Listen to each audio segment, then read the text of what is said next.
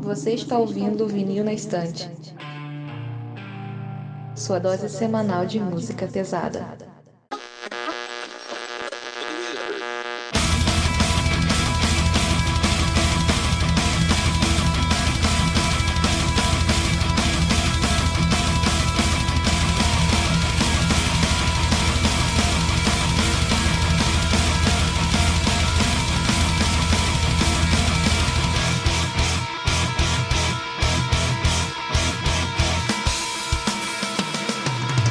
Oi, eu sou a Gabriela. Eu sou o Paulo. E eu sou o Sander.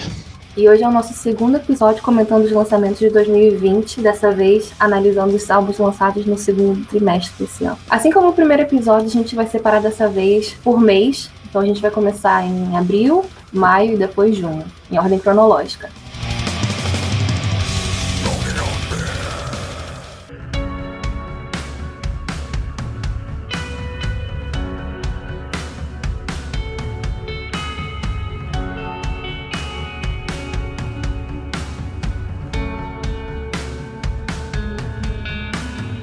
Começar por abril. O primeiro lançamento que nós iremos comentar será do Pure Reason Revolution Upnia, lançado no dia 3. O Pure Reason Revolution é uma banda de prog rock que eu descobri, inclusive, esse ano com o lançamento do Eupnia, mas eles têm mais lançamentos anteriores. E eu queria destacar esse álbum porque ele é o melhor álbum de prog rock que eu ouvi esse ano. E em muito tempo, para falar a verdade. Ele tem uma pegada meio Steven Wilson e Porcupine Tree. Inclusive até o vocal lembra um pouco, mas não só isso, é bem prog rock, não, não tem nada de metal, é mais prog rock. E é uma boa pedida para quem curte esse tipo de música, para quem tá com saudade do Porcupine, para quem tá com saudade do Steven Wilson fazendo prog rock. E tem vocal feminino também. É, é muito bom o álbum, eu gostei bastante. Eu destaco aqui a música, a faixa título, Eupnia, mas, no geral, o álbum tem seis faixas, tem 47 minutos, é rapidinho e todas as músicas são muito boas. Inclusive, a nossa querida Carol,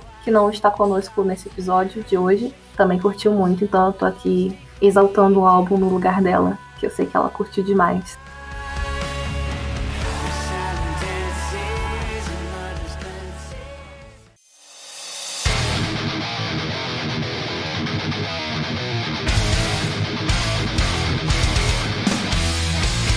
Também no dia 3 nós temos o lançamento do Testament, Titans of Creation. Eu achei esse disco bom, mas ele não é nada assim memorável ou diferente, o original. É apenas um disco de trash em 2020 que só por não me cansar tanto, eu acho que ele já vale citar, porque eu acho que as bandas clássicas estão com um certo problema em fazer música boa ultimamente. Desculpa puristas e fãs do old school. Mas eu acho que o Testamento fez um bom trabalho, um trabalho ok. Tem músicas no álbum que eu gostei. Eu gostei muito do single Night of the Witch. Inclusive é uma das músicas que eu mais escuto esse ano. E of Angels também eu marquei como favorita. The Healers. E a primeira, Children of the Next Level. Pra mim foi um álbum bem esquecível. Na última década, o Testament vinha com uma boa sequência de álbuns do de 2013, Dark Roots of the Earth, e o de 2016, Brotherhood of the Snake. Só que esse caiu o nível, ponto de que se tornou um álbum esquecível. Eu não, não sei dizer se é um álbum que eu retornaria com frequência. E tem uma música nesse álbum que é Dream Deceiver, que para mim é uma cópia barata de He's a Woman, She's a Man do Scorpions. Uh, citando faixas que eu gostei: Children of the Next Level, City of Angels, Stars Gate, False Prophet. Eu vou concordar com você que realmente os álbuns anteriores do Testament, o Dark Roots e o, e o Brotherhood, são melhores. Mas eu não acho o Titans assim muito ruim, muito pior. Eu acho que é um álbum agradável. Ah, ele cumpre a, o propósito de entregar um trash bem feito. Eu acho a produção do álbum boa. E basicamente é isso. É um álbum de trash ok. É bastante bem produzido. O Testament não caiu de cara no chão, só deixou a peteca cair um pouco, mas eles ainda se mantêm como uma das bandas mais consistentes do gênero. Isso, eu acho que eles só se mantiveram na zona de conforto.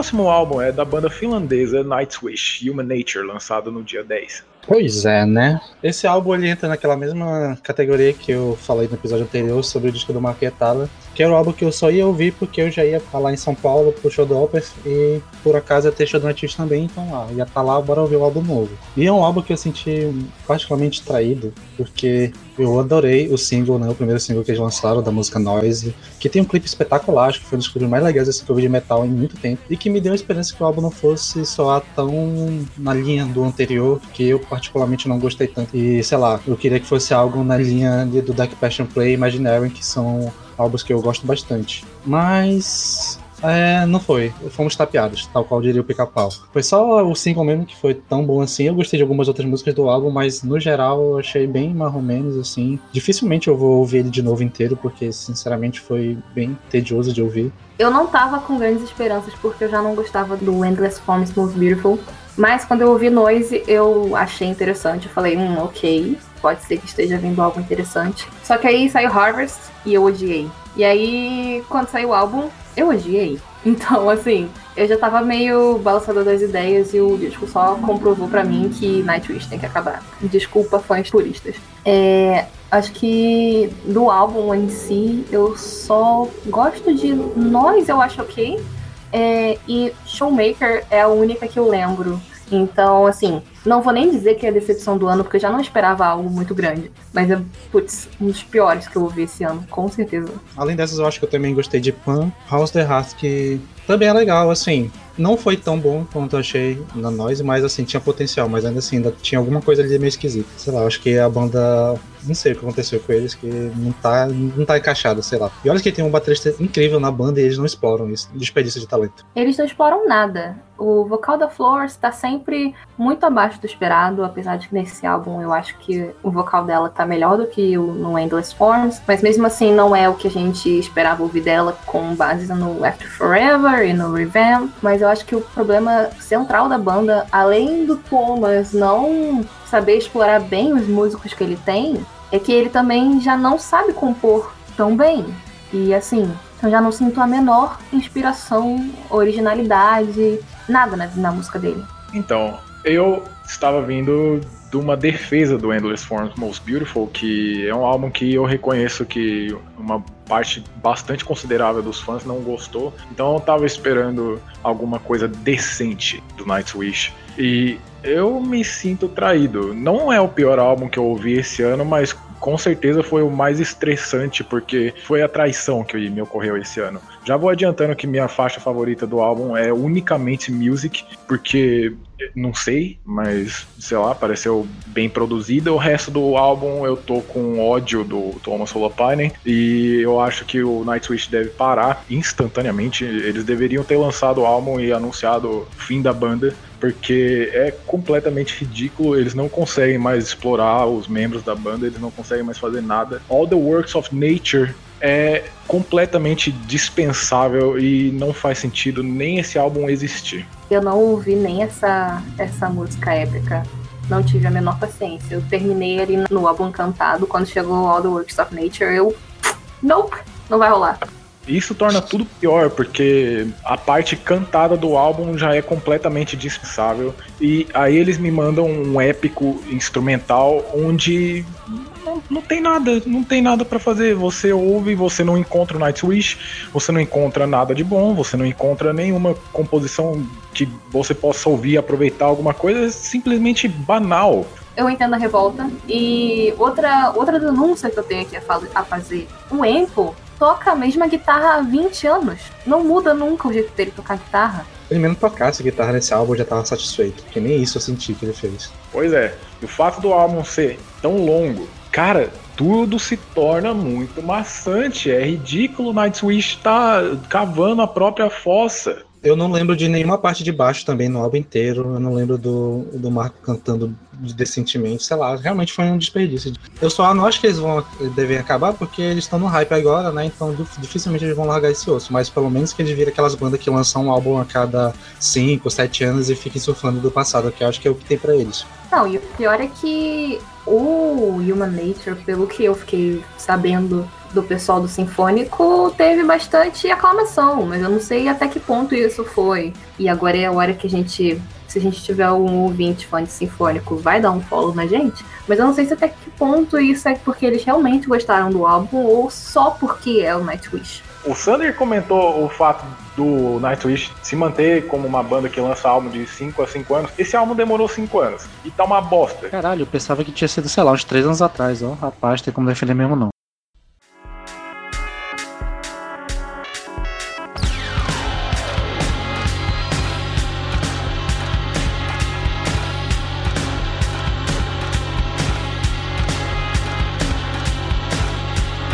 Dia 17, nós temos o lançamento da banda também finlandesa Oransi Pazuzu, com o álbum Mastering Kings.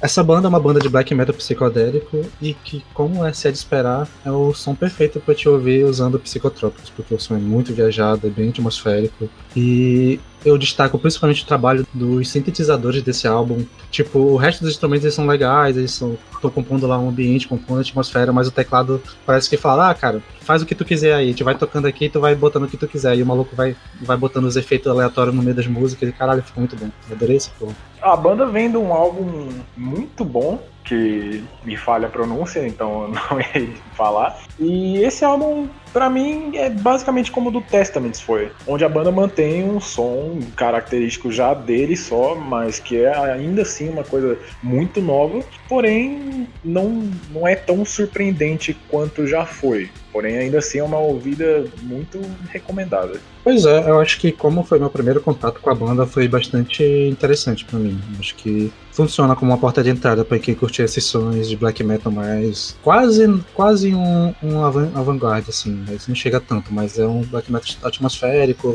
experimental, assim, psicodélico bem interessante. É bom para ficar viajando assim, ou para quem gosta de ouvir música enquanto lê, eu acho que é uma boa trilha sonora para leitura assim. Apesar de ser meio esquisito às vezes, mas é, é legal. A comunidade de black metal vem falando muito bem dessa banda e desse álbum especificamente, colocando ele justamente como um dos melhores álbuns do ano. Mas, ainda assim, como eu disse, para mim o álbum anterior é melhor. Não, nossa, que melhor, mas ainda assim é melhor.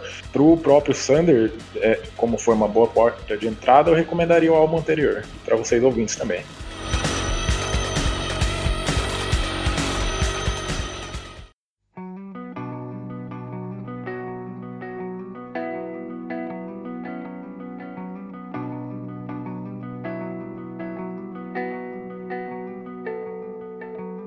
No dia 24 de abril, nós temos a banda americana Elder com o álbum Omens.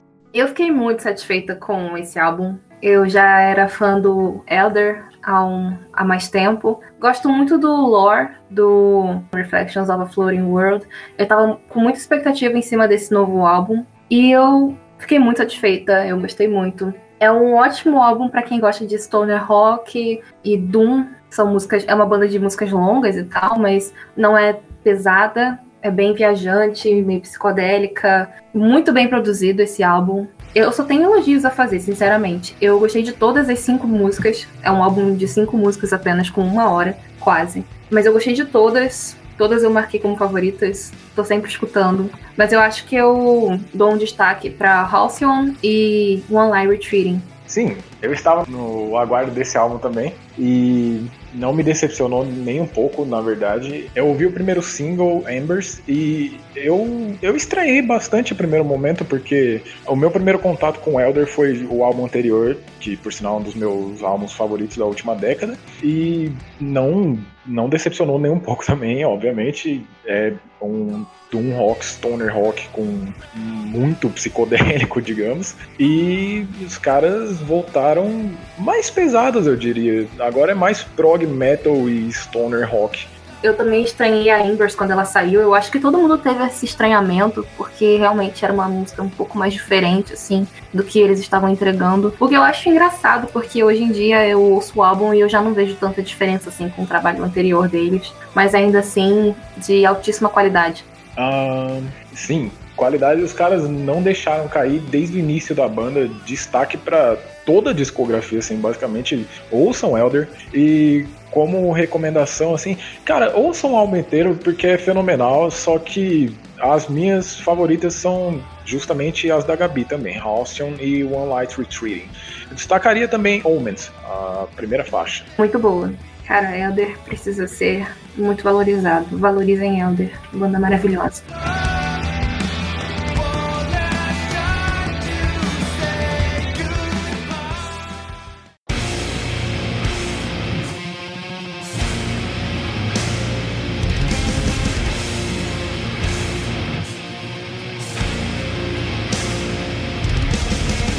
Agora vamos pro meu lançamento favorito do ano até o momento, que é o do Ulcerate Staring to Death and Be Still, lançado no dia 24. O Ulcerate, cara, que banda maravilhosa. Tech Death com sludge metal e uso de elemento atmosférico pra caralho no som deles. Maravilhoso, maravilhoso. Melhor álbum deles, com certeza. Ou melhor álbum do ano, sem, sem dúvidas para mim. Cheguei a essa conclusão depois de ouvir mais vezes e estava empatado entre o do Cold Orange e esse, mas com certeza esse tomou o primeiro lugar. E não, nossa, não, eu não sei como seguir falando desse álbum sem ser sem elogiar. É, é maravilhoso. A atmosfera é pesadíssima, toda a guitarra combina muito bem, faz com que ouvinte se sinta dentro de um abismo, alguma coisa assim, e fica lá ouvindo os caras tocar e é, é música do fim do mundo, cara. E, isso é maravilhoso. Eu também adorei o álbum. Eu acho que dos álbuns de Tech Death que eu ouvi esse ano, com certeza foi o melhor. E eu não sei se foi o meu álbum favorito, mas eu acho que de longe foi o melhor trabalho de bateria que eu ouvi em anos, assim. A bateria desse álbum é impecável. O maluco, que eu não sei dizer o nome dele, que eu não, sinceramente não lembro mesmo, mas ele é um baterista fudido, caralho. Esse, eu acho que realmente as levadas que ele vai na, na, bateria, assim, é, tipo, ele que meio que traz o ritmo da música. Tipo, a guitarra tá lá pra compor, o baixo tá lá pra compor, ambos muito bons também, mas eu acho que é a bateria que vai levando tudo, assim, quando tem que trocar de ritmo, ela que vai, vai dar o, o tom, assim, realmente. Foi um trabalho impecável do baterista. Queria destacar para quem for ouvir o álbum que talvez não seja uma ouvida tão fácil. Uma coisa que demanda uma atenção, demanda você se propor a realmente ouvir o álbum, porque é uma coisa complicadinha, mas cada minuto da sua atenção é recompensado. Isso que eu ia falar, eu concordo muito com o Paulo. É... Chegaram para mim e falaram assim: toma o álbum do ano. É um 10 de 10. E aí me recomendaram esse, que já tava na minha lista, mas eu tava postergando, aí eu fui ouvir. E de primeira eu fiquei assim, ok, isso é apenas uma bola massiva de sons que eu não consigo diferenciar nada. Mas depois de um tempo eu fui amaciando e fui entendendo um pouco melhor o disco, fui entrando na vibe dele. E inclusive Hoje, até quando eu pego para ouvir o disco de novo, eu ainda sinto estranheza nas duas primeiras músicas, que inclusive elas não estão nem marcadas aqui na, na, na minha playlist. Eu marquei só de Staring to Death and Still para baixo, aí eu marquei todas que eu gostei de todas. É um álbum realmente muito bom, mas é difícil. E eu concordo também que é o melhor álbum de tech death do ano e um dos melhores álbuns de tech death que eu já ouvi em muito tempo. Já não é um estilo que eu sou muito fã, eu prefiro prog death do que tech death, mas dos que eu ouvi também é o meu favorito. Outro acréscimo que eu gostaria de fazer em relação ao álbum é que é um álbum de tech death, sim, mas como abrange elementos de sludge e de atmosféricos, não é aquela fritação toda que pode enjoar muitos ouvintes. Na verdade, como eu já havia falado, demanda muita atenção e que você realmente deixe a música ficar contigo como o álbum acaba sendo uma experiência, acaba demandando muito do ouvinte, eu não consigo fazer uma recomendação de faixas favoritas. Staring to Death and Be Still, a faixa título, está sendo colocada como destaque por muita gente, está sendo colocada em diversas publicações como uma das melhores faixas de metal do ano no momento, mas eu recomendaria que vocês realmente ouvissem o álbum inteiro. Eu também recomendo, mas eu também concordo com essas pessoas. Acho que Staring to Death and Be Still é uma das melhores. Inclusive, fica só entre nós aqui, eu acabei de botar ela pra tocar aqui no Spotify e eu posso ratificar o que eu acabei de falar, porque eu acabei de lembrar ela. Inclusive, ela tem um título muito top, eu adoro esse, esse, esse título é lindo! Puta que pariu, mano! Ah, nossa, é maravilhoso! Eu de Paulo gozando falando de Ulcerate. Tipo, mano, Véi, quando eu vi, tipo, o nome do álbum, eu falei, nossa, meu Deus do céu, esses caras vão vir com uma puta porrada agora, velho. Vai ser, tipo, super atmosférico, eu vou falar isso. É isso mesmo.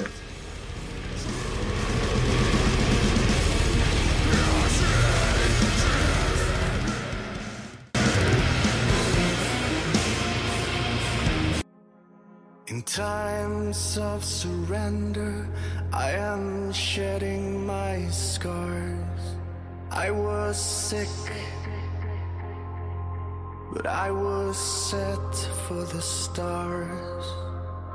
No dia 24, nós também temos o lançamento da banda Catatonia com o álbum City Burial. É, para quem me conhece ou me segue na internet nos últimos, sei lá, dois anos, deve saber que Catatonia virou nesse período a minha banda favorita, praticamente. E é de longe a banda que eu mais ouço hoje em dia quando eu quero ouvir alguma coisa para relaxar. E sei lá. E eu comecei justamente pelo álbum anterior, né, o Fall of the Hearts. E eu amo aquele álbum, e eu amo a, a, esse novo Catatonia, nessa nova fase já, anos de 2010. E eu não poderia ter esperado algo melhor do que eu tive com o City Burgers, eu adorei o álbum, eu, tanto que eu comprei o álbum, tenho ele físico aqui, eu tenho um pôster dele também que eu comprei, assim, eu adoro pra caramba. Eu pago um pau pro Jonas que vocês não podem imaginar.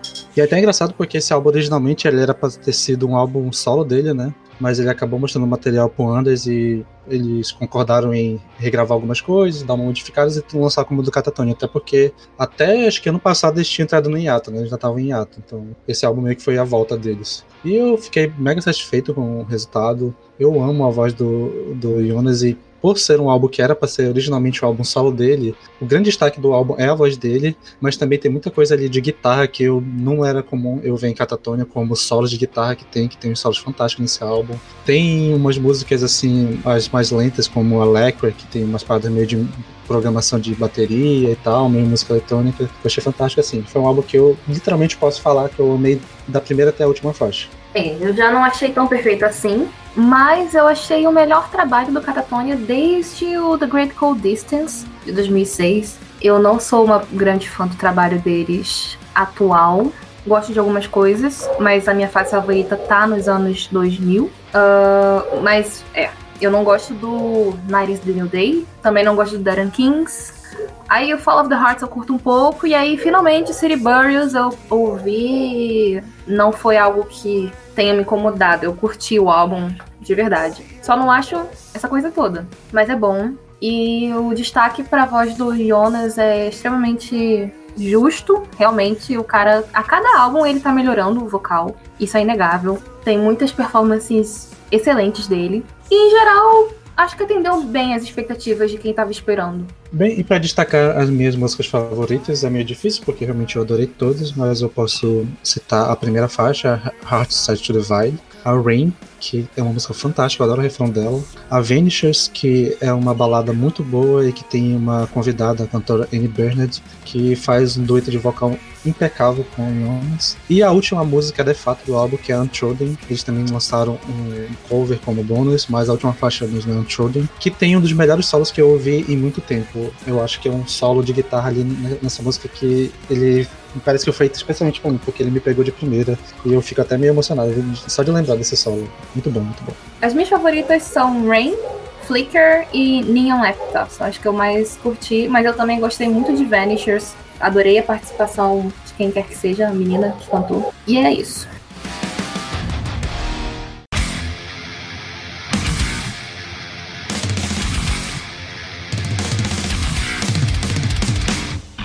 Chegamos ao mês de maio, onde nós temos no dia 1 o lançamento do Havoc, com o quinto álbum, que é o quinto álbum, cara. O nome é V, o V é o 5 em número romano. Vocês dão um jeito aí, rapaziada. Pra mim, esse é o álbum de metal do ano até agora. O que me surpreende muito, porque Trash não é a minha vertente favorita de metal, mas ainda assim eu sempre curti Havoc. E o Five como eu chamo ele, ao invés de Vi, eu prefiro chamar de, eu prefiro chamar de Five, é muito bom. É um álbum de trash com uma produção tão impecável, tão impecável, que assim, eu, eu também. Agora eu que vou puxar muita sardinha e não sei se eu vou conseguir falar alguma coisa sem ser elogiando. Porque o álbum inteiro é uma porrada e ele te prende em cada música. Não é aquele tipo de disco que todas as músicas se parecem. Cada uma tem a sua cara, todas elas são um tapa na cara e você consegue ficar entretido em todas elas. Bom, Havoc, pelo menos para mim, é uma banda que ainda não lançou um CD ruim de maneira alguma. Eu imagino que Trash seja a minha vertente favorita e eles são uma das bandas modernas que fazem com que meu amor continue. Mas acho que já deu para perceber pelo Serrate, não é meu álbum do ano. Porém, é um álbum que eu aprecio demais, demais, demais. Eles melhoraram de um álbum que eu já achava muitíssimo bom, que é o Conform Side. Só que ainda assim eu não acho esse álbum nem o melhor deles. Mas isso é falar demais também, porque o Time's Up pra mim pode ser colocado como um dos melhores álbuns da última década também. É, esse se tornou o álbum favorito do Havoc pra mim. Eu gosto mais do que o Time's Up e do Natural Selection, que já eram álbuns que eu curtia muito, mas esse me ganhou. Esse álbum eu acho que o Havoc volta um pouco mais para aquela coisa realmente trash mesmo, porque no Conforme Side tinha bastante elemento de prog. Em relação à produção desse álbum, eu assino embaixo do que a Gabi falou, tá? Mas você sente cada power chord tocado pelos membros do Havoc e, e ele, eles sabem fazer trash e não parecer cópia barata de banda clássica, cara. Isso para mim já é um ponto extremamente positivo. Cara, concordo totalmente com isso. Um dos motivos de eu curtir tanto o Havoc é que eles não parecem uma banda que tenta imitar alguma banda dos anos 80. Eles têm o estilo deles, são bem autênticos e não precisam disso. Eles sabem fazer música muito bem, sabem fazer trash muito bem. E, inclusive, não é um tipo de trash uh, com inovações, eu diria. Tipo os caras do Vector, que fazem prog trash. Não é nada assim. Ainda é um trash old school, só que é puro Havoc. Não é uma banda que tenta imitar o Testament, ou Creator, ou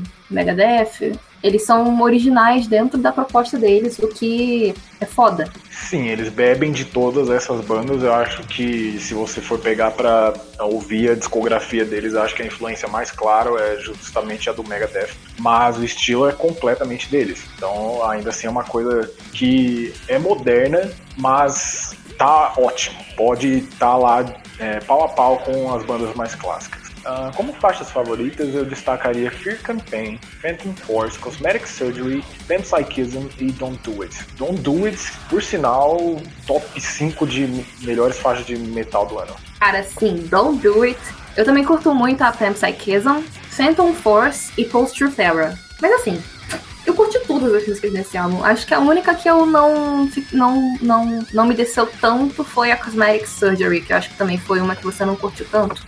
Não, não, Cosmetic Surgery eu coloquei como destaque. Na verdade, como, como faixa que eu não, não gostei tanto assim, na verdade, eu achei bem fraca em relação ao álbum, Betray by Technology. Essa música ainda não me desce. Nossa, eu curti muito essa.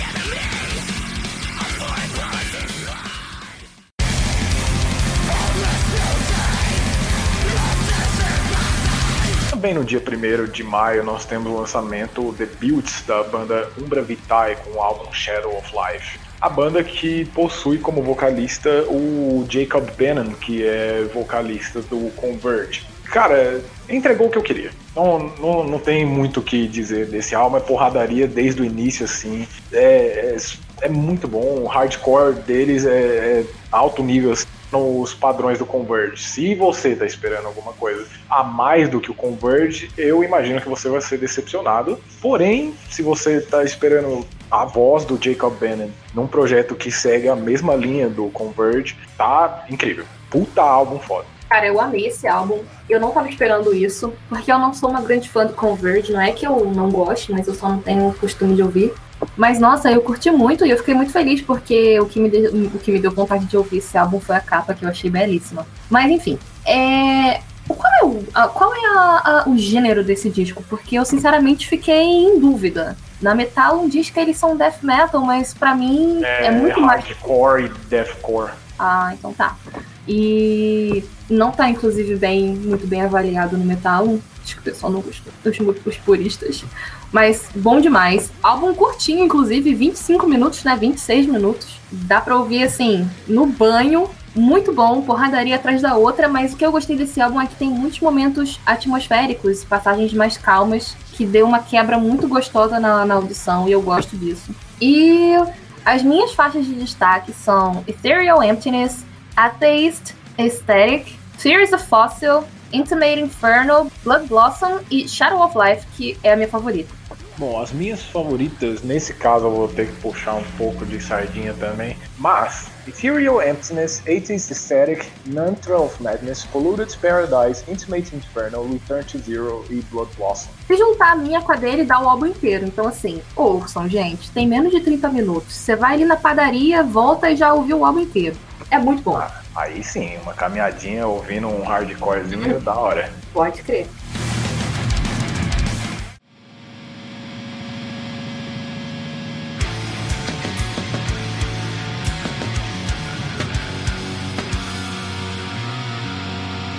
No dia 4 de maio, nós temos o lançamento do Cryptic Shift, Visitations from Unsettlers. O álbum é o álbum de estreia deles. Um, você que nos acompanha nas mídias sociais, ele é dividido da mesma maneira que o álbum do Blood Incantation, com um épico em um lado do disco e três faixas menores no outro, lembrando a divisão de álbum de prog rock clássicos assim. E para um álbum de estreia, fazia muito tempo que eu não ouvia algo tão bom. É muito, muito, muito, muito bom mesmo. Sim, eu concordo, e é muito doido porque normalmente quando eu vejo uma música de 24 minutos, eu penso que eu vou ficar entediado ouvindo ela, e esse álbum ele é todo menos entediante. Tipo, ele é uma, um álbum que a todo momento ele tá trazendo uma coisa nova, tipo, ele não ele praticamente não repete riff o álbum inteiro. Eles vão sempre mudando, adicionando uma coisa a mais, colocando uma bateria, colocando um baixozinho ali, colocando uma guitarra, fazendo riff em contratempo. Cara, esse álbum é impecável de bom. É um álbum que eu me surpreendi bastante,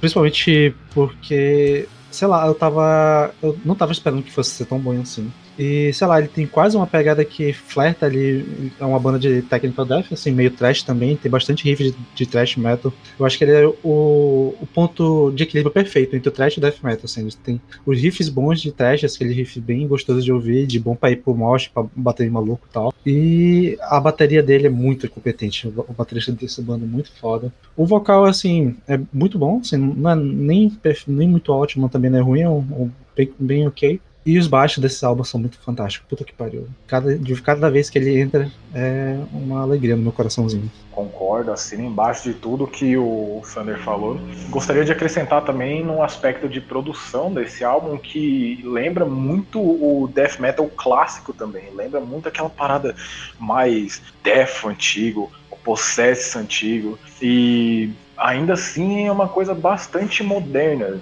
Ouçam esse álbum, cara. Não é nada entediante, é riff atrás de riff, é uma coisa muito, muito boa, cara. E, e era aquele tipo de álbum que cada vez que tu ouve, tu vai percebendo umas paradas que tu não tinha notado a primeira vez, porque ele é cheio de detalhezinho. Sim, demais, concordo demais. Cada ouvida você vai gostar mais. Como faixas de destaque, é eu difícil. diria só a primeira mesmo. A primeira, se tu ouvir e gostar, tu gosta do resto. Já 25 É, minutos, já, já é uma indicação boa o suficiente só. É, suficientemente, né?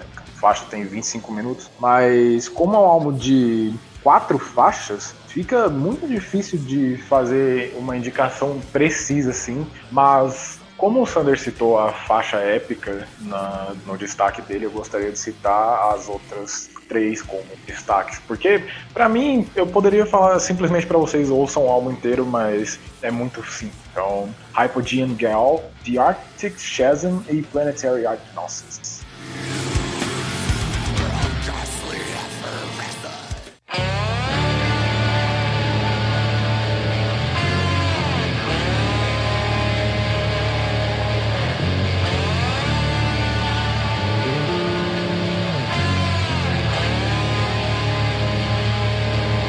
Dia 8 de maio, nós temos o lançamento da banda Forgotten Nihilistic Estrangements. Bem, essa banda eu conheci por indicação num outro podcast de metal, que é o Gootcast, um episódio que eles fizeram sobre um álbum que a gente vai falar daqui a pouco. E é uma banda até já é, veterana, é uma banda italiana de Black Doom, eu imagino que seja o mais fácil de identificar. E eles estão aí desde o início de 2000 e nesses últimos 20 anos eles lançaram 10 álbuns, então eles lançam praticamente um álbum a cada 10 anos. E nesse lançamento novo foi o meu primeiro contato com a banda e eu não poderia ficar mais satisfeito. Uma banda incrível. Principalmente eu gostaria de destacar o trabalho das guitarras desse álbum, que são os riffs maravilhosos. A bateria também desse álbum é muito boa e o baixo eu também gostei bastante.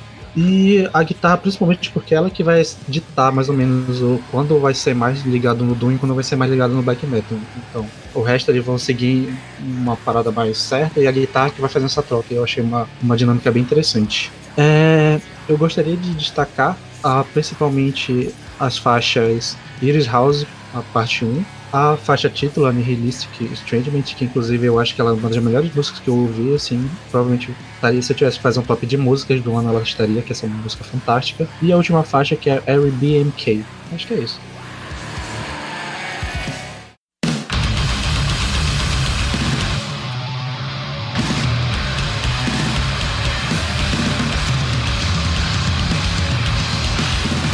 Dia 15 de maio nós temos o lançamento da banda de hardcore ACDC. Sim, ACDC, Satan's King. Disclaimer, não é o ACDC que vocês estão pensando. Até porque eu acho que nesse caso a banda é boa. Banda é boa pra caralho.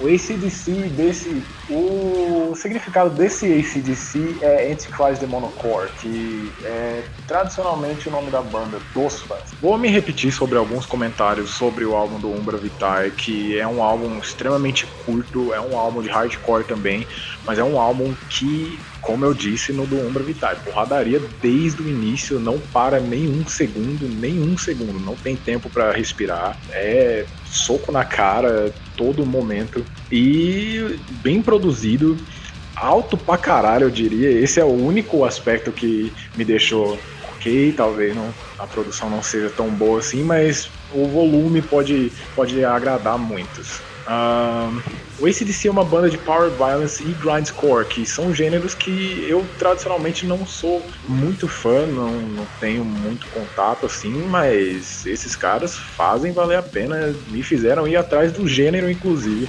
E é, esse álbum entrega tudo que vocês podem esperar do gênero. Lembra muito uma banda como Nails, ou até um pouco de Big Destroyer para os fãs. Como faixas de destaques, eu colocaria Mata Pacos, Cop Sucker, Exercising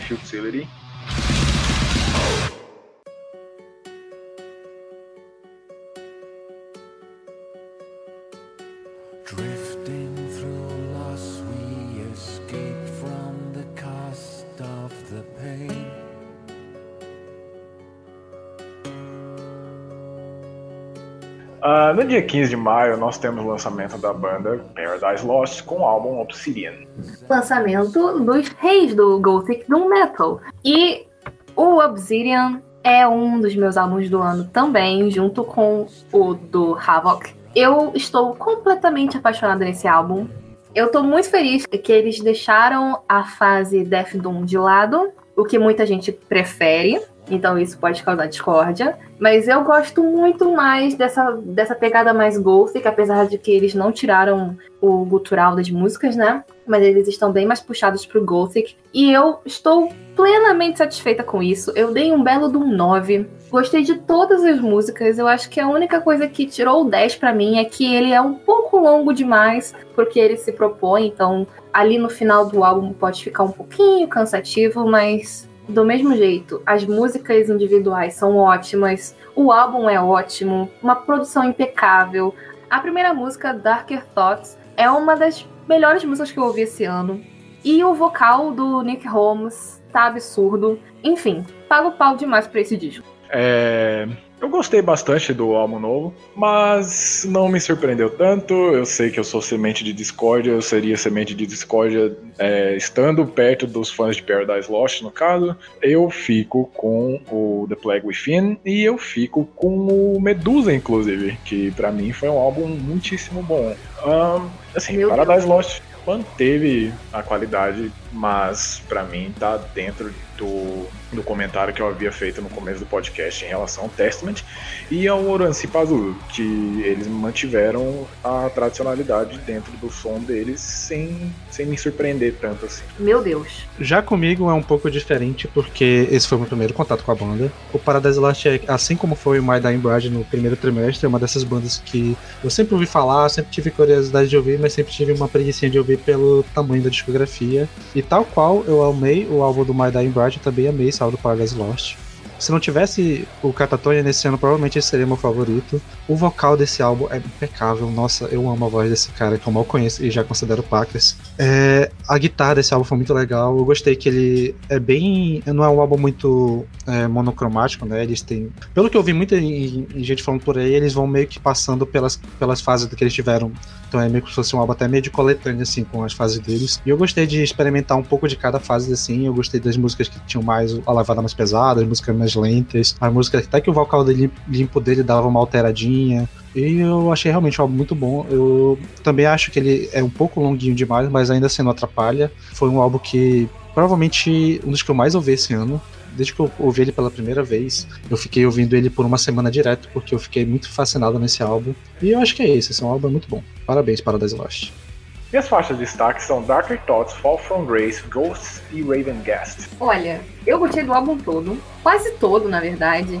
É, mas como eu já falei, Darker Thoughts é a minha música favorita e uma das minhas favoritas do ano. E eu acho que talvez Fall From Grace, Ghosts, The, The Devil Embraced, The Filer, mas enfim, todas as músicas eu gosto muito. Eu, inclusive, eu marquei todas como favoritas no Spotify. O Paulo comentou que ele gosta mais da, do The Play Within e do Medusa. E eu sou totalmente ao contrário. Eu gosto muito mais desse, porque eu acho que o The Play Within e o Medusa, eles são só um Death Doom normal. Não sei se é porque eu já não sou muito adepta desse estilo, mas não me apetece tanto. Então, para esse álbum novo, Obsidian, eu deitei total, porque é muito mais o estilo que eu tô acostumada e gosto mais. Bom, eu também concordo na parte de não conseguir escolher direito e ter gostar de todas as faixas, então por isso eu resolvi destacar três faixas que são bem diferentes uma da outra. Uma do início, uma do meio e uma do final do álbum, que é as faixas Fall From Grace,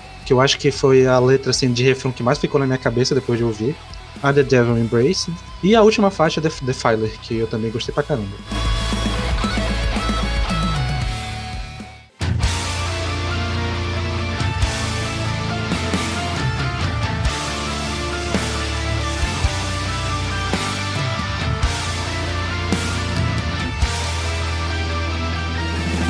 Dia 22 de maio, nós temos o lançamento da banda australiana Caligula's Horse com o álbum Rise Radiant. Os cavalinhos australianos. Cara, assim, eu sou uma pessoa muito uh, suspeita para falar, porque Caligula's Horse é uma das minhas bandas favoritas de prog.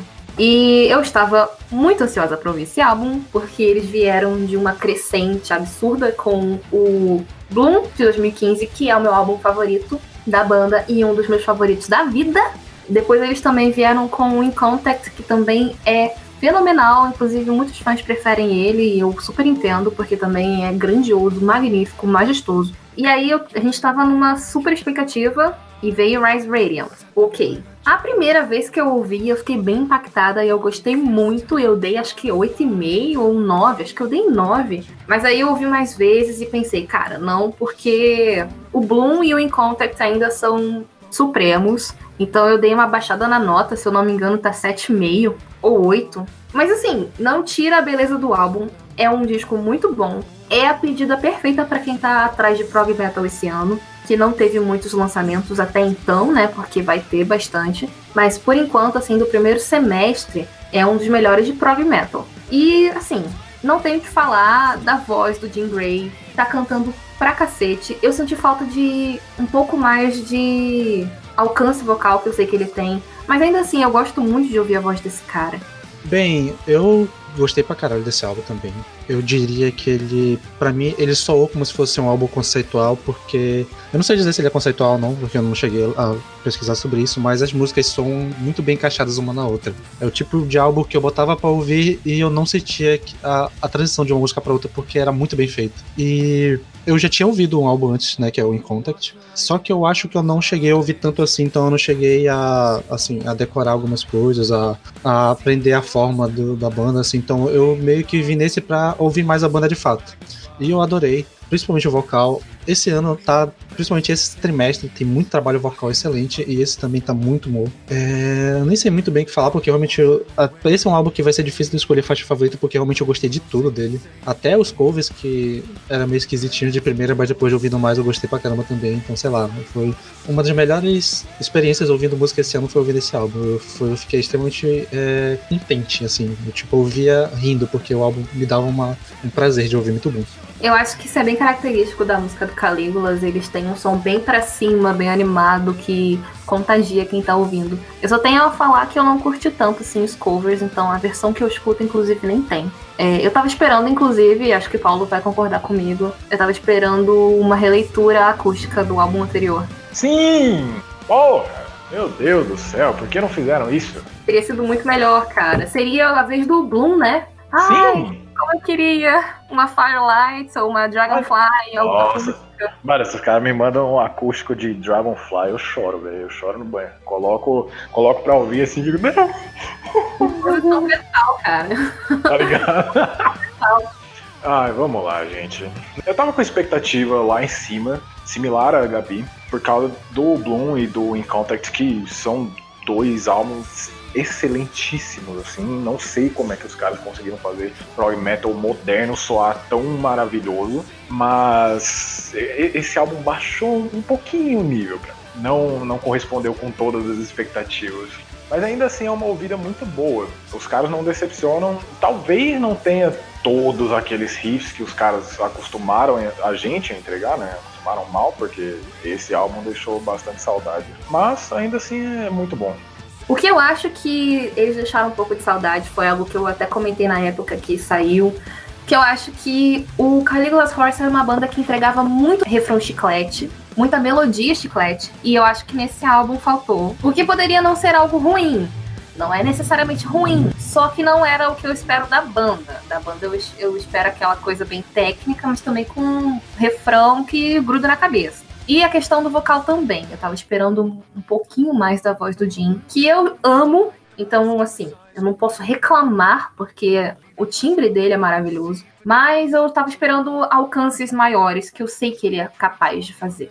Minhas faixas favoritas são The Tempest, Slow Violence, Autumn e The Ascent. Bom, assim como no álbum do Paradise Lost também foi, foi difícil para escolher, então vou fazer a mesma coisa, vou pegar a primeira, uma do meio e a última. Então meu destaque vai para The Tempest, a Ocean Rise e a The Accent, que também é uma música longa e maravilhosa. Eu gostei muito de The Ascent, só que eu acho que é porque eu fiquei muito mal acostumada com Graves. Eu tava esperando algo tão grandioso quanto ela, e aí quando eu ouvi The Ascent eu fiquei um pouco decepcionada. Porque Graves é magnífica. E eu fiquei, putz, eu tava esperando aquilo. Mas é uma ótima música. Inclusive, eu gosto muito da passagem de Alton pra DSM. As minhas músicas favoritas são Slow Violence, que eu ouvi muito. E foi o single que me deu o estalo, porque da Tempest eu não tinha achado assim, uau, tão maravilhosa. Até porque The Tempest é a música de abertura, eu já sabia disso quando ela saiu, que soltaram a checklist. E aí eu fiquei, putz, cara, a mesma, a mesma coisa de, de Graves. E eu acho que o Paulo vai concordar comigo, talvez, não sei. Que The Tempest não é uma música de abertura tão impactante quanto Bloom Marigold, do Bloom, que é a dobradinha. E Dream the Dead, que é, tipo, uma das melhores introduções que eu já ouvi em álbuns. Pô. É a coisa que eu mais concordei desde que eu entrei no podcast. pois é. Tipo, são músicas ótimas. Mas é que o Calígulas, especialmente, eles têm. Eles tinham uma habilidade absurda em abrir e fechar álbum. Porque eu não vou considerar Undergrowth no Bloom, porque é uma faixa acústicazinha, então o épico, assim, que eles fechariam um álbum era Daughter of the Mountain, que é uma das minhas favoritas do Bloom. E no In Contact, eles fecham com a Fodendo Grave, sabe? Que é, tipo, a melhor música de prog que eu ouvi, de prog metal que eu ouvi na década de 10, talvez. Sim, como a Gabi falou, os caras mal acostumaram a gente a excelentes aberturas e talvez ainda mais excelentes encerramentos. E Graves eu não colocaria como a melhor faixa que eu ouvi de prog na última década, porém, meu Deus do céu, ouçam, ouçam In Contact, cara. Que álbum foda. Ouçam Bloom também. É, É, Tem o Haken também, né? Teve The Mountain. Então, assim, a década passada teve muito gigante do prog fazendo coisas absurdas. Mas, enfim. As minhas favoritas são os Low Violence, como disse. Acho que Salt e a dobradinha Autumn e The Ascent.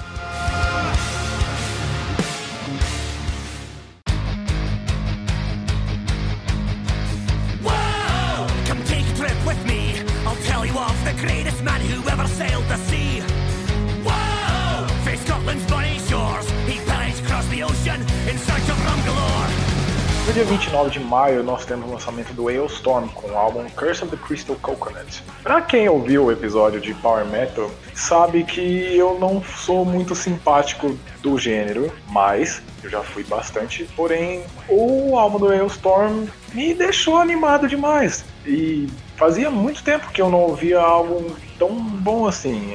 O último, álbum de Power Metal que eu ouvi e realmente gostei é do Unleash the Archers em 2017. Eu acho que foi o único na última década, mas enfim. Esse álbum do Hailstorm trouxe aquela coisa que eu gostava deles na década de 2000, fim da década de 2000, né, que é quando eles começaram a lançar.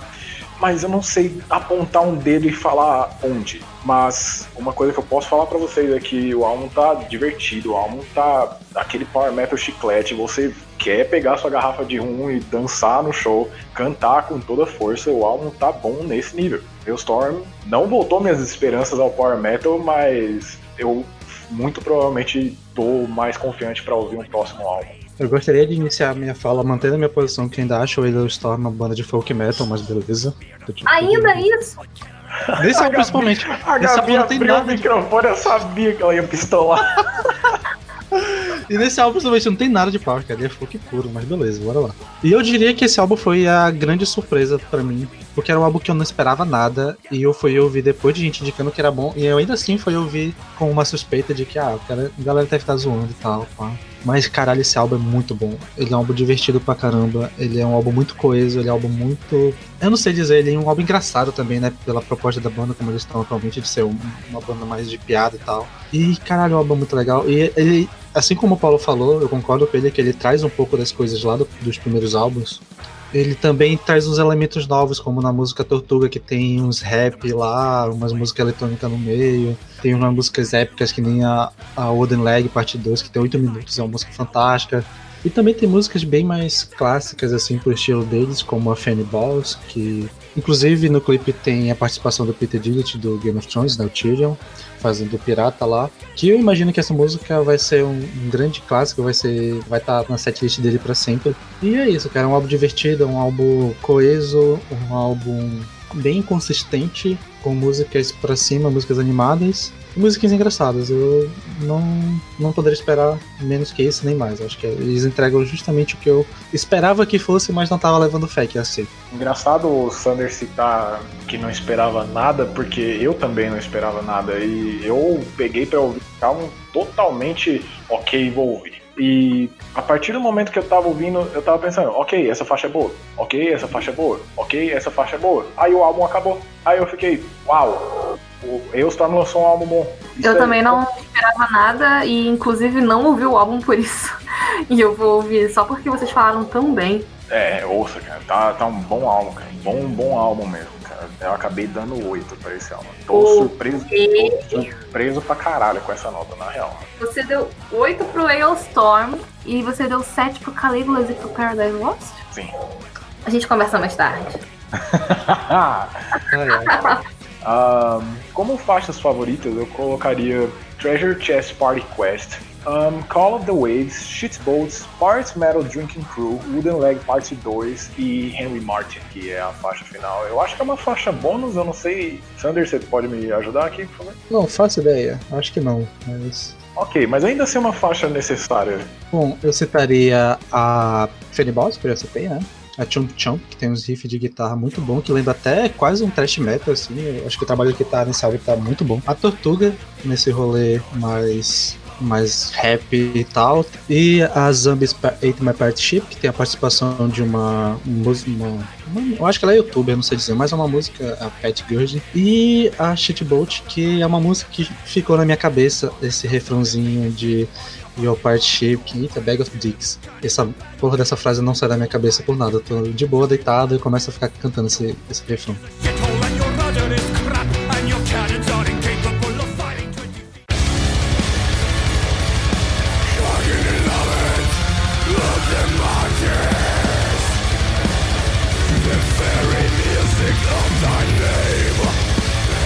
No dia 29 nós temos o lançamento do EP do Behemoth, o A-Forest.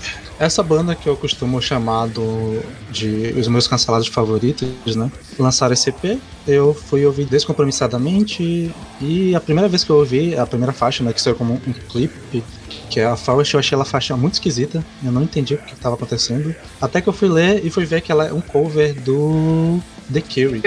Que eu não conheço, então, sei lá, não- conheço essa música, mas me explicou o fato dela ser esquisita. E além desse cover, no EP também tem duas músicas que foram sobras do álbum anterior, né, do Love Chapter Darkest. A primeira, que é Shadows of Golotá, eu achei uma faixa ok, legal, dá pra entender que ela era uma sobra mesmo, mas a última faixa, Evoé, eu adorei. Eu acho que ela entraria muito fácil no lugar de alguma das músicas da segunda metade do, do último álbum, que é uma música muito, muito boa. Eu acho que se tivesse no álbum, ela seria provavelmente top 3 das minhas faixas favoritas, porque eu adorei pra caralho ela. Eu acho que ela é o tipo de música que eu tava esperando que viesse lá do The Satanist, que não teve, essa faixa me entrega. Do The Satanist, cara. Tipo, a- você me.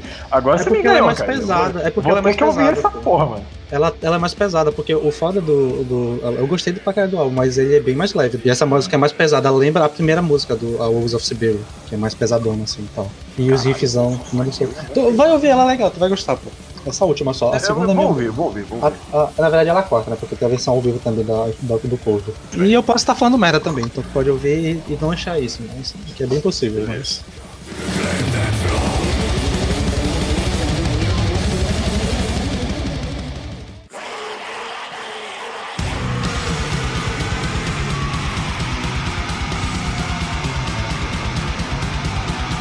Chegamos ao mês de junho, onde não tivemos tantos lançamentos interessantes. E a gente vai abrir aqui e provavelmente não tem muito o que acrescentar, então esse mês vai ser bastante curto para vocês. No dia 12 de junho nós temos o álbum da banda Ultar Providence. Esse foi um álbum que eu peguei pra ouvir essa semana, porque não tinha nada de junho que eu tinha ouvido, então, pô, tem que pegar alguma coisa pra falar no podcast. Eu peguei pra ouvir e me surpreendi positivamente que essa banda é uma banda de death black, só que não é o, o- nesse estilo Behemoth ou alguma outra banda desse gênero, é uma bem mais pro death com uns riffs de, de black metal de vez em quando tal. É, se eu salvo engano, é o segundo álbum deles de estúdio, uma banda americana. Eu sou bem competente, assim, é o tipo de som que tu ouve de pra, tu já pensa em morte e tal, é um som assim que eu diria até que ele é bem banda underground, assim, de, de death trash, de que toca em barzinho com os malucos bêbados fazendo, fazendo os, os mosh e tal. Mas é legal, é, tem muito riff bom, a bateria é animal, o vocal, ok, assim, nada muito espetacular, mas também não é ruim, e o baixo também é bem assim nessa mesma linha.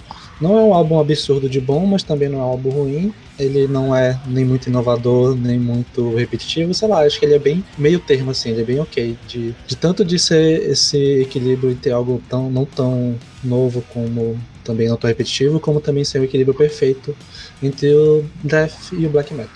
Eu indicaria as faixas The Accent, a Providence, né, a faixa título, e a Cudgel. E é isso. Ouçam lá, é legal. Mas também não, não vai esperando muita coisa não, mas é, é legal.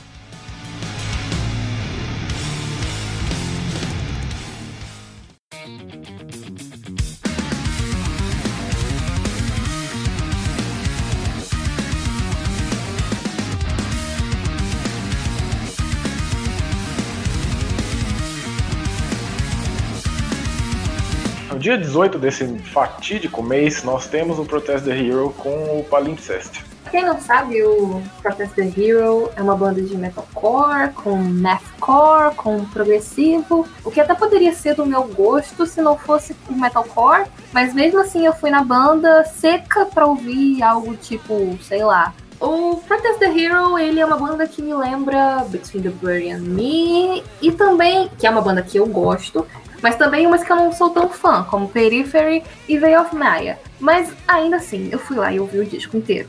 E eu não sei o que dizer exatamente, porque eu encontrei momentos fantásticos no, no, no álbum, que eu realmente parei a audição e fiquei, uau, isso é muito bom. Que foram basicamente as partes que eu lembrei do Between the Bird and Me, e outras partes que eu achei um horror, uma coisa horrível de ouvir, que me cansaram e, queria, e eu queria desligar naquele momento. Então eu tô com um mixed feeling absurdo, eu acho que é o maior mixed feeling do ano, porque assim, e são momentos na mesma música. Então foi complicado. É, sobre o álbum do Protest the Hero, sim, eu esperava alguma coisa a mais por causa do Volition e, sei lá, ter que esperar sete anos para ver uma coisa dessas, meio decepcionante. Um, é, vem toda aquela fritação característica deles, assim e tal, e, mas os riffs não, não parecem que estão tão bem colocados assim, e sei lá, o Roddy Walker continua me irritando. A voz dele consegue ser uma mistura de corrida em Cambria com mais emo ainda, só que piorado. É, os vocais desse álbum são, de longe, o ponto mais baixo. É assim, decadente, pedante, capenga, xoxo, terrível. Mas a parte instrumental. Broxante. Mas a parte instrumental eu achei tão boa. Sim, o, o instrumental é bom, cara. Os caras vão bem, eles, eles são músicos extremamente técnicos, eles sabem colocar bem os riffs, apesar da minha crítica anterior. Eles sabem criar riffs, só não, não são riffs tão bons. Mas ainda assim, eu, eu não recomendo esse álbum, porém, se você quer ouvir uma fritação com um cara gritando, talvez seja pra você. Cara, pior que assim, eu vi muita gente gostando muito, elogiando muito esse disco. Então, se você é da, da galera do Gents e do Mathcore e do Metalcore, talvez esse álbum seja pra você. Porque além do pessoal que já é fã de Protest the Hero, que já tava achando o álbum muito bom, eu também vi gente fora do, desse fandom aí elogiando. Então, eu acho que só não é My Cup of Tea. Mas eu fiquei bem chateada porque os instrumentais eu achei realmente muito bons. Eu não concordo nem com você na questão de que não são riffs, são riffs bons, mas não tão bons assim, porque eu realmente achei a parte instrumental muito boa na maior parte das vezes. Só que o vocal é realmente horrível, é péssimo, é abominável. É um incômodo muito grande tá o Roy Walker cantando ali, cara. Cara, sim, incomoda. Eu não sei se você, eu não sei se você achou isso também, mas na primeira música tem uma pegada power metal. Sim, sim. E esse, é um- não esse é um bagulho que me decepcionou, cara. Puta merda, mano. Nossa, eu achei. E é power metal ruim. Detalhe, Mas é muito ruim, muito ruim. É aquele power metal que o fã de power metal ouve e pensa, putz, é ruim. É, o fã de Power Metal que pegar pra ouvir, principalmente essa primeira faixa que a gente tá conversando, vai ouvir isso e falar, nossa, é isso que se tornou o gênero?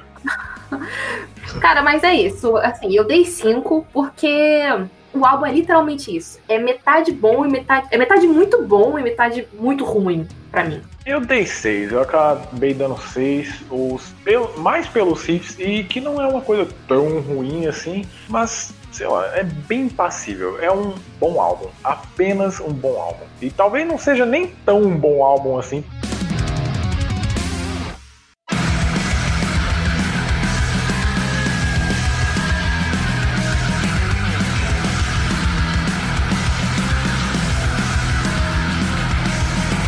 No dia seguinte, dia 19, nós temos o Hell Spirit Noir com Eden Reverse. Ok, eu peguei esse álbum com expectativas. Eu não conhecia nada da banda antes, quer dizer, eu conhecia, assim, uma música ou outra que caía no aleatório do, do Spotify, quando entrava nas rádios aí. Sempre aparecia essa banda, mas eu nunca tinha pegado pra ouvir a fundo. Aí eu fui lá, ouvi e não tem nada demais também. O que, que aconteceu com o mês de junho? Todos os álbuns que eu ouvi não passam dos 5 esse mês. É, no caso, acabou sendo uma decepção, uma pequena decepção pra mim. Eu ouvi esse álbum vindo de uma sequência que é o Oi Magoi de 2014 e o Mayhem and Blue de 2017, que são álbuns que eu inclusive recomendo. Porém, esse tirou todo o aspecto de black metal com prog, a psicodélia que tinha na, na banda e entregou alguma coisa extremamente pé no chão, não, não tem risco, não tem nada. E Eu achei muito monótono nesse álbum. é bem monótono, é bem monótono e, sei lá, não, não funciona tão bem, não, não me desceu tão bem. Eu já vi gente elogiando esse álbum, eu já vi gente falando bastante bem, inclusive, desse álbum, porém, caraca, velho, eu, eu sou quase que obrigado a dizer que, pelo menos pra mim, é o pior deles, cara.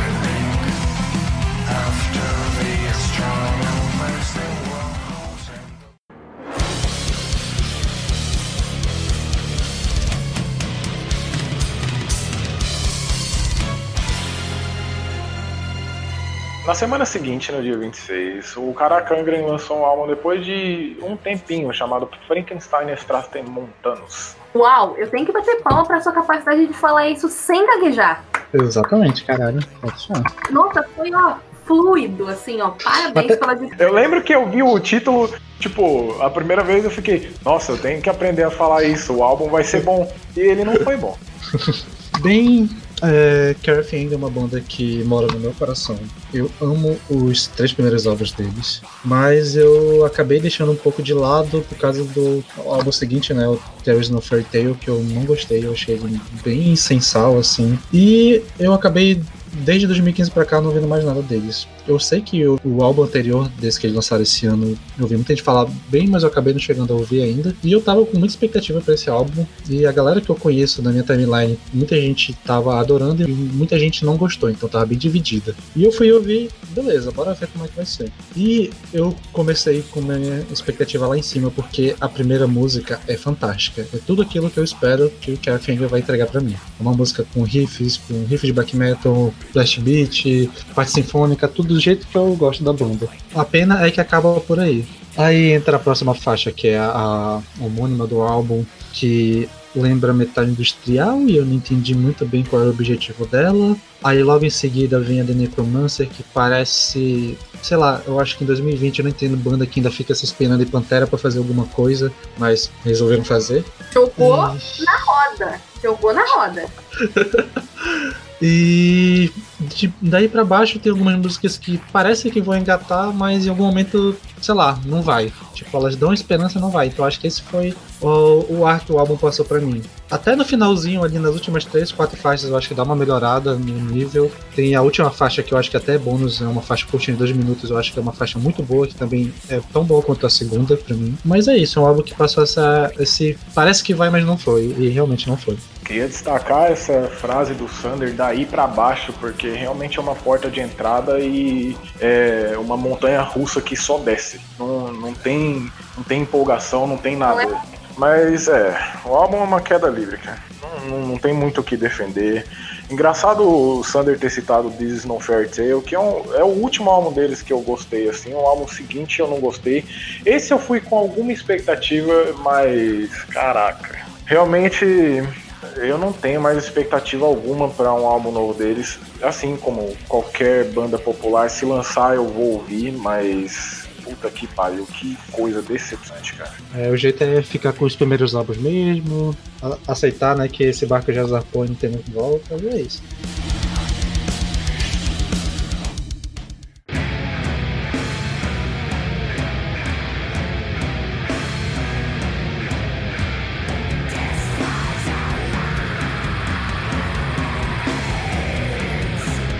Para finalizar junho, que foi um mês tão cansativo assim, pelo menos na última semana eu tive um lançamento que para mim valeu a pena, de uma banda de é, prog death com noise rock que é o Piron, com Abscess Time, lançado no dia 26. Assim, os caras estavam vindo de uma boa sequência, tipo, o álbum deles anterior é muito bom, muito bom mesmo. E eu acho que eles colocaram um pouquinho mais de elemento de noise rock, que pode não ser agradável para todo mundo, só que cai muito bem para mim. E cara, esse, esse álbum eu fiquei muito encantado. Muito, muito encantado mesmo. Eu tava esperando alguma coisa bem mais fraca do que o álbum anterior, porque, sinceramente, eu não sei explicar o porquê, na verdade. Mas eu, não tava confiando tanto no potencial da banda. Para mim foi aquela coisa de sorte até. Mas eles, eles acertaram a mão pra caralho. E o álbum, muito, muito, muito, muito bom mesmo mais uma vez, é, como eu citei no do Ulcer Rage também, não é aquele tech death que você ouve só a fritação e tal.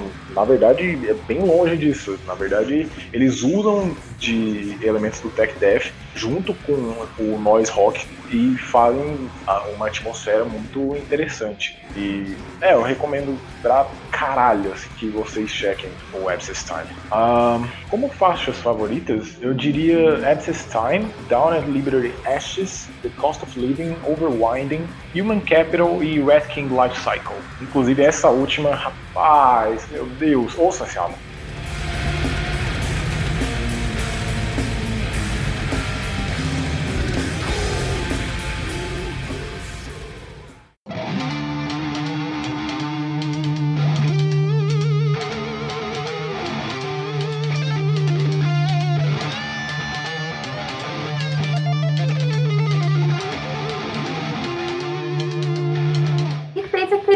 Também em junho que não deu vontade de ouvir em ninguém aqui, que foi do Lamb of God, né, gente? Eu nem ouço a banda, imagina o álbum de novo. Cara, eu gosto de alguns trabalhos do Lamb of God, eu gosto do Ashes in the Wake, especialmente ele.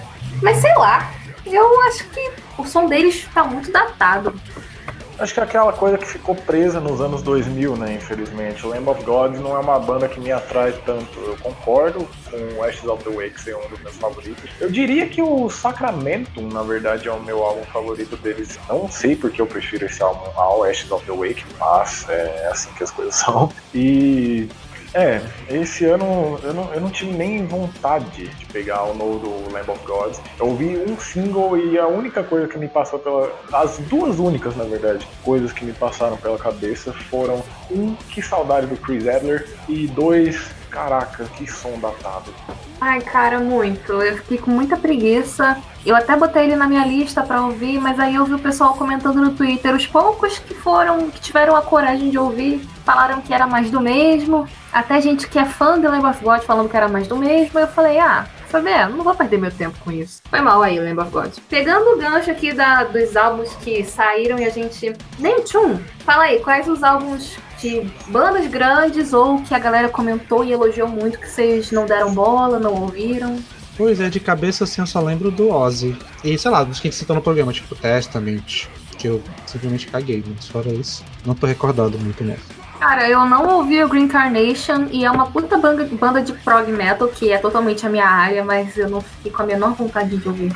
Infelizmente para mim, né, no caso, eu ouvi justamente essas bandas que vocês citaram e são CDs que eu fico um pouco mais feliz que vocês não ouviram. São, são álbuns completamente dispensáveis. É, uma banda que eu vejo bastante os trashers modernos comentando assim é o Warbringer e Cara, que, que banda dispensável, né, gente? Vamos combinar. O bagulho é extremamente genérico. Eu não peguei, não foi porque, ah, nossa, eu esqueci. É simplesmente porque não, não tem razão de eu pegar. Tu me fez lembrar de um álbum que eu realmente ignorei, que é do Lost Society, que é uma banda de trash que eu gosto bastante dos dois primeiros álbuns, mas eu também não ouvi mais nada além disso.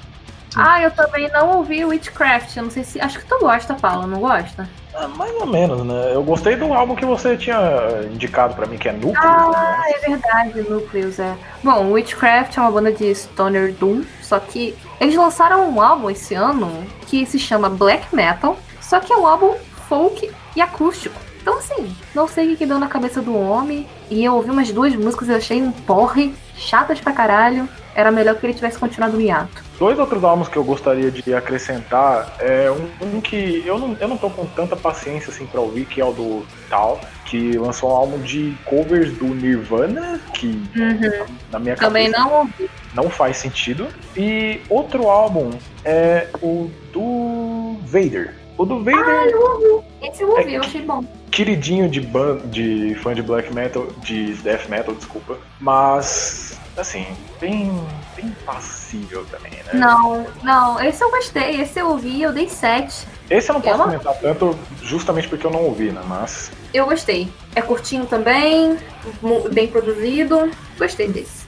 Ah, uma outra banda que, assim, não é que eu seja fã, mas eu deveria ter escutado, porque eu tô nessa vibe de post-rock e post-metal, que é o do Long Distance Calling.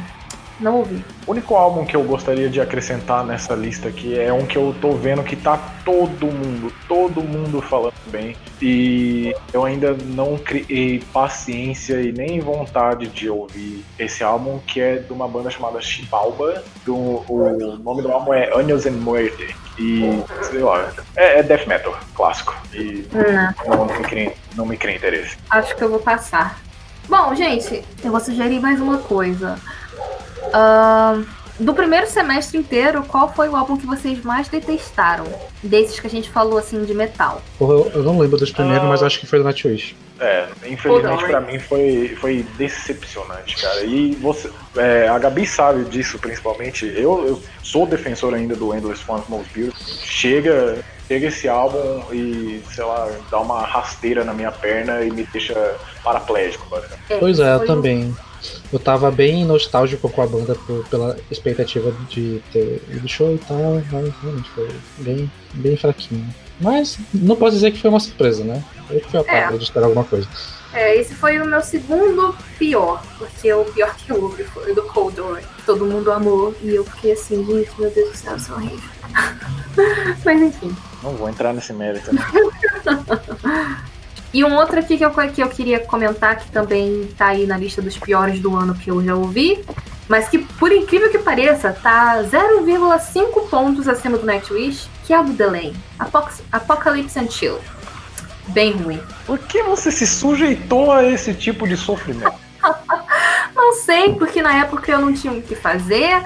E aí eu queria ouvir todos os álbuns. Eu falei, cara, se eu tô ouvindo todos os álbuns, eu vou ouvir todos que eu acho ruim também, né? Aí eu fui lá, ouvi e assim, é uma hora de completo desgosto. É tudo ruim nesse álbum.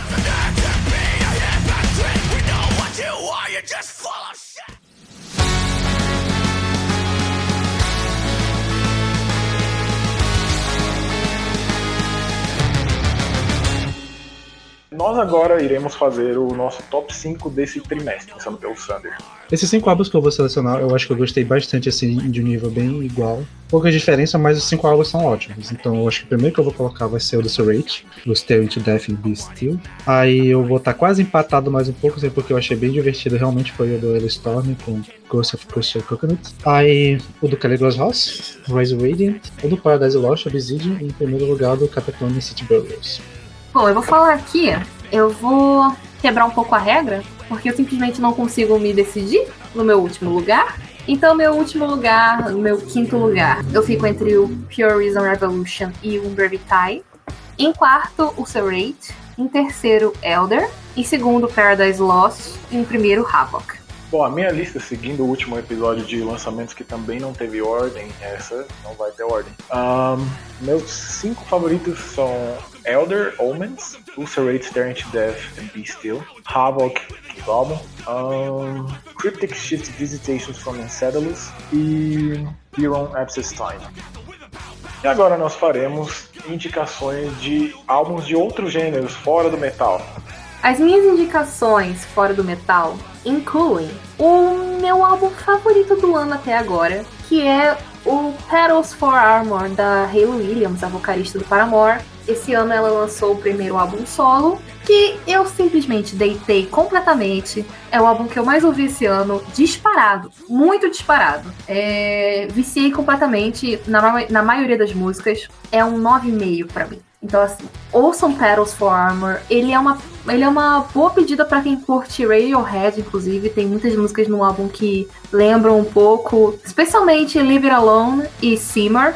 Tem muito a vibe do Kirei e do The King of Limbs. E do Amusha Petu também. O Petals for Armor saiu em maio, no dia 8. Um pouco antes, no dia 17 de abril, saiu o Sawayama, da Rina Sawayama, uma cantora nascida no Japão, mas criada em Londres. É um disco pop mas cada música do disco é diferente, tem várias vibes no mesmo álbum. Tem uma música que parece que é dos anos 2000, aquele pop meio R&B. Uh, tem uma faixa metal, tem uma faixa meio trap. Então, assim, ele é uma bagunça, mas ele funciona. Eu gosto bastante do álbum. Também tem músicas que eu viciei. E a minha terceira indicação é um pouco polêmica, mas eu estou aqui para defender e levantar a bandeira, que é o Maria da Ruassa, que é uma cantora coreana que canta K-pop, mas é um EP muito bom e eu recomendo muito. É curto. perdemos a Gabi. A indicação Oi? que ela faria é de um álbum de K-pop.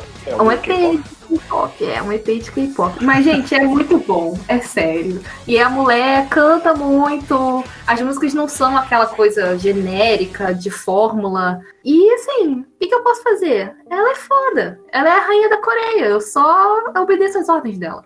Bom, eu não cheguei a ouvir tantos lançamentos assim.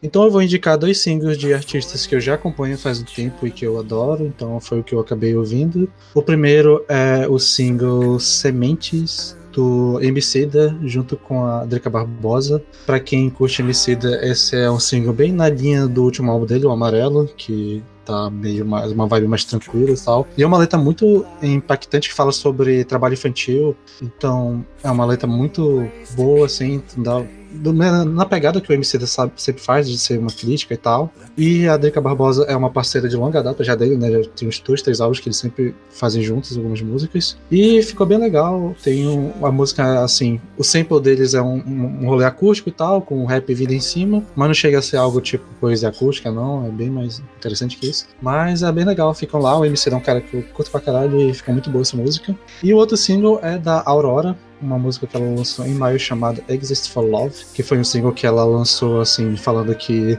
como o mundo tava passando por um, um momento assim meio de tristeza, então resolveu escrever a primeira música dela falando de amor. Então, é uma música muito fofinha. Eu adoro demais a Aurora, eu acho que ela é uma das minhas vocalistas favoritas hoje em dia. E ouvir a voz dela foi muito reconfortante, foi uma música muito fofinha de ouvir. É a mesma pegada das, das músicas assim mais acústicas dela, mais lentas. E é isso. A Aurora é foda, o vocal dela é foda e é, a música é fantástica. Muito chillzinha de ouvir e ficar felizinho. E mandar pro crush também. Bom, eu vou manter meu pé mais no indie rock e no art pop, que são gêneros que andam de mãos dadas. Então, vamos lá. Meus três álbuns a indicar são o The New Abnormal do Strokes, que voltou depois de sete anos pra glória de Deus. É maravilhoso. Puta que pariu. The Strokes, que álbum incrível. Puta merda. Eu tava com saudade da voz do Julian Casablancas no indie rock mais tranquilinho. Ah, no dia 3 de abril, um artista de música experimental chamado Ives Tumor lançou um álbum de rock experimental chamado Heaven to a Tortured Mind. E, assim, demanda atenção. É uma coisa que ou você consegue dançar e cantar e ficar louco enquanto tá tocando, ou simplesmente não é pra você. O álbum é muito incrível. Comendo a faixa Gospel for a New Century, porque puta que pariu, essa música pode ser minha faixa do ano. Eu nem tô brincando, não é nem de perto, assim, é tipo um e lá embaixo tá o segundo. E no dia 15 de maio,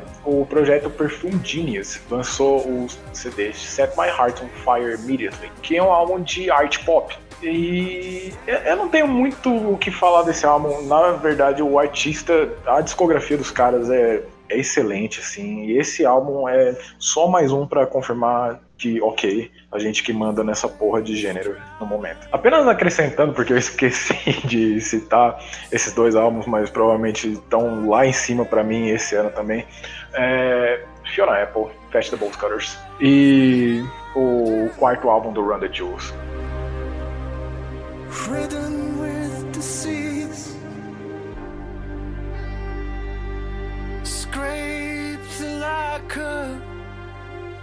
Se você ouviu o episódio até aqui, muito obrigada pela sua audiência. A gente está no Twitter e no Instagram sempre interagindo bastante com vocês. O nosso arroba é VNE Podcast. Inclusive, se você tem aí uma, uma recomendação de álbum desse ano, ou do fatídico mês junho que ninguém gostou, a gente vai com certeza dar uma olhada.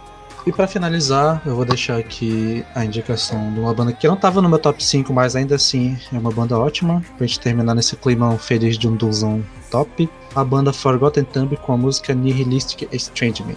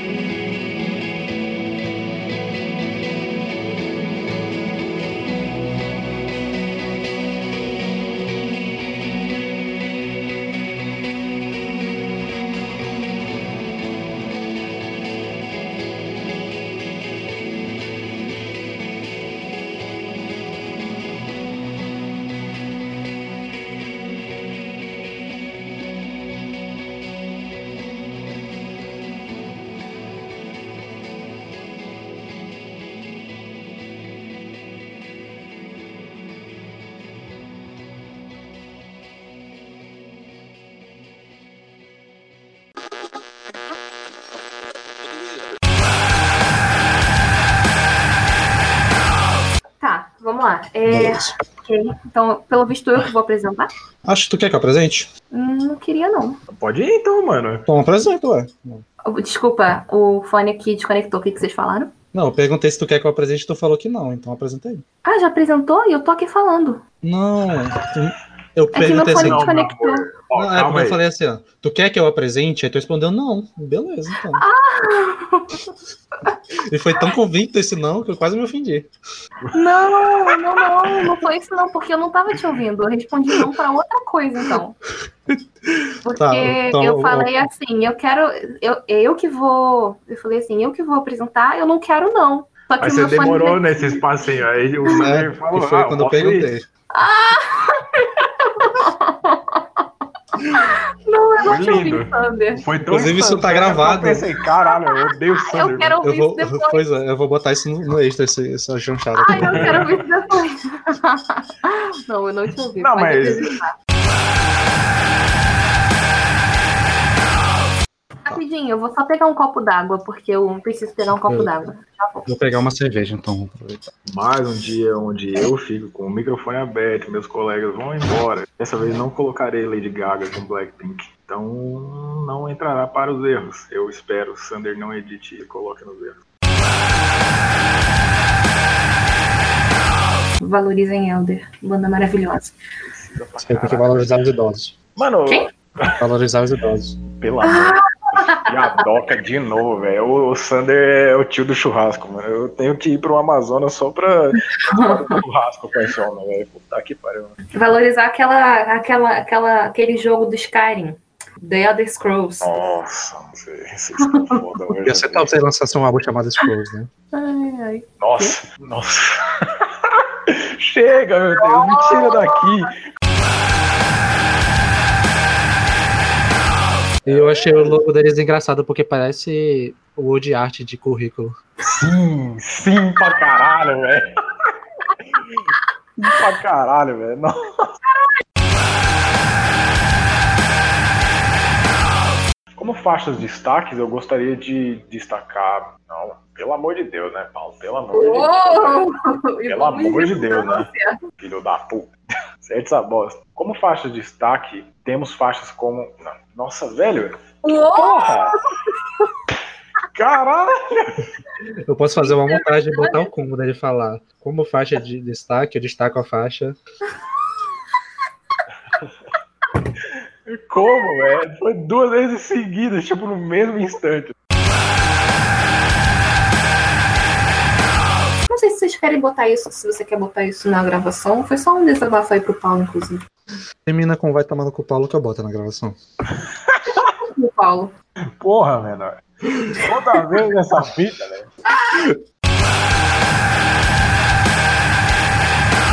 Mas ainda assim uma ouvida excelentíssima, assim. Não, não excelentíssima, né? Mas, mas ainda assim uma ouvida excelentíssima. Não, caralho, eu repeti a frase.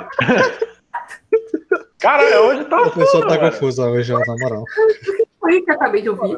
Ele me tirou, ele tirou minha calcinha e me sutiã, me deixou apenas de calcinha. É tipo É, isso. tá ligado? Mês legal, meu aniversário, festa junina que não teve. Teve. Grande Então. mês, puta que pariu. Então, galera, o que acontece? O Covid não apenas cancelou as festas juninas, ele também cancelou os bons lançamentos de junho.